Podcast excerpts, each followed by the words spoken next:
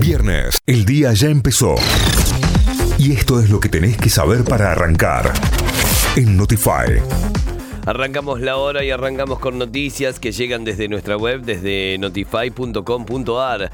La legislatura de Córdoba trata dos proyectos para limitar las manifestaciones. Se trata de dos iniciativas para fijar exigencias y limitaciones a las protestas o manifestaciones en la vía pública en toda la provincia.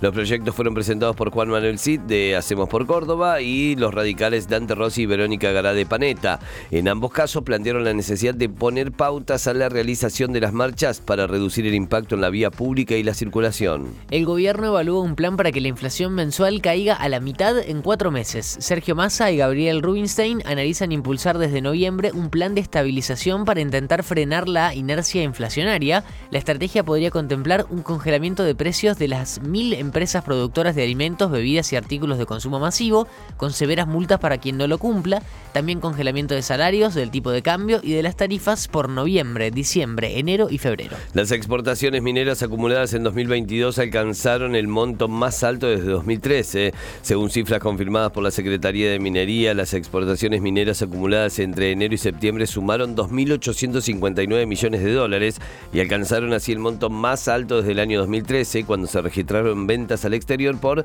2.908 millones. También las exportaciones de litio fueron un récord histórico en septiembre, principalmente por un aumento en el nivel de los precios internacionales del litio. Un empate con gusto a poco. Atlético Tucumán igualó 1 a 1 con Rosario Central por la fecha 25 de la Liga Profesional. Con el punto, el decano quedó a 3 de boca, pero con un partido más. Además, ayer Talleres cayó como visitante ante Vélez por 2 a 1.